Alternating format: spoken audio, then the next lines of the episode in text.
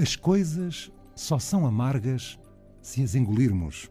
Palavra do poeta Alexandre O'Neill, que faria hoje 95 anos. Encolhes os ombros, mas o tempo passa. Ai, afinal, rapaz, o tempo passa. O que não passa é a vontade de ouvir o poeta que continua a eliminar os dias, quando, por exemplo, tropeçamos na palavra vergonha. E afinal, Alexandre O'Neill poetou como mais ninguém sobre aquilo que somos, até à medula.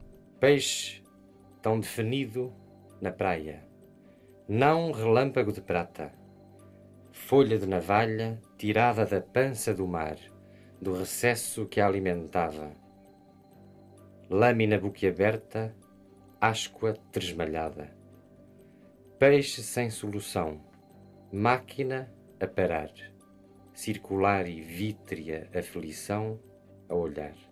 Lá dizia o poeta: em cada um de nós circula o Cherna, quase sempre mentido e olvidado.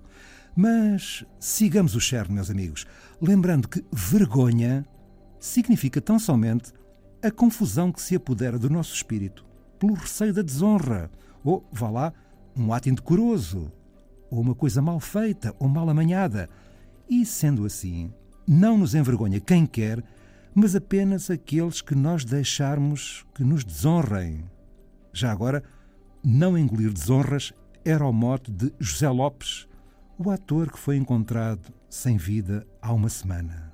Encontrado na tenda onde vivia há três anos, junto à estação de comboios de Rio de Moro, em Sintra. O magro subsídio de que vivia tinha sido cortado há pouco tempo, porque José Lopes tinha deixado de comparecer àquelas reuniões obrigatórias de controle. Ora, aí está algo que verdadeiramente nos devia envergonhar, a nós enquanto comunidade, porque deixámos que ele vivesse em condições tão precárias. E também não protestamos, continuamos a não protestar quanto baste com os cortes abruptos dos magros subsídios, dos magros apoios sociais que podem representar a diferença entre a vida e a morte. Mais do que vergonha, talvez a palavra seja o nojo. Outra palavra certa que Alexandre O'Neill guardou para um dos poemas mais eternos que nos deixou. É trivial a morte e há muito sabe fazer, fazer muito a tempo e muito o a trivial. Tempo, o trivial. Se não fui, Se não eu, fui quem eu quem veio veio no jornal, foi uma, uma tosse a menos na cidade. A caminho do, A caminho do verme, verme, uma, uma beldade, beldade. não Não dirias, assim, assim, Gomes Gomes Leal. Leal. Vai, Vai ser ser coberta, coberta pela pela mesma cal que tapa, tapa a mais intensa fialdade.